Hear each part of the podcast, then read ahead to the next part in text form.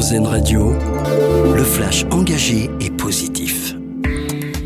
Bonjour à tous. 80 000 panneaux solaires installés entre l'Aube et la Marne. La deuxième plus grande centrale photovoltaïque du territoire est bientôt terminée. Le site pourra produire 42 MW crête. Surtout, le projet fait office de modèle dans la reconversion de sites pollués pour en faire une zone de production d'énergie puisqu'il est installé sur l'ancien aérodrome militaire de Romilly sur Seine, laissé vacant. L'intelligence artificielle a permis de déchiffrer partiellement un papyrus vieux de 2000 ans, un projet mené par un professeur d'université aux États-Unis et un étudiant en informatique. Ils ont mis au point un scanner capable de distinguer les zones enduites d'encre et reconnaître les symboles dans des documents trop fragiles pour être déroulés.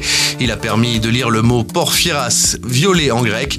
Le document était carbonisé à cause de coulées de lave qui ont détruit la cité romaine d'Herculanum en 79 avant notre ère.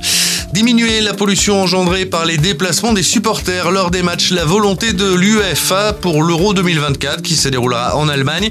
Elle a passé un partenariat avec une entreprise de transport en commun.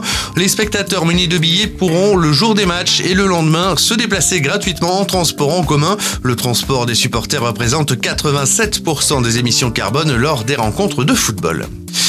Et Monument Jeux d'enfants, c'est le nom de l'événement qu'organise ce week-end le Centre des Monuments Nationaux. L'accès à certains édifices français, 55 sur le territoire, sera gratuit pour les plus jeunes. Ce sera par exemple le cas à Paris de la Conciergerie, de l'Arc de Triomphe également, mais aussi à la Chapelle Expiatoire dans le 8e arrondissement, à l'Hôtel de la Marine ou encore au Panthéon.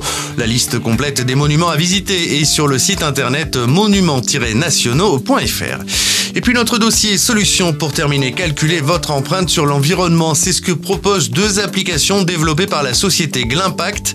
De votre régime alimentaire à vos vêtements, l'application dévoile un score global, puis vous donne des conseils pour diminuer l'impact de notre mode de vie.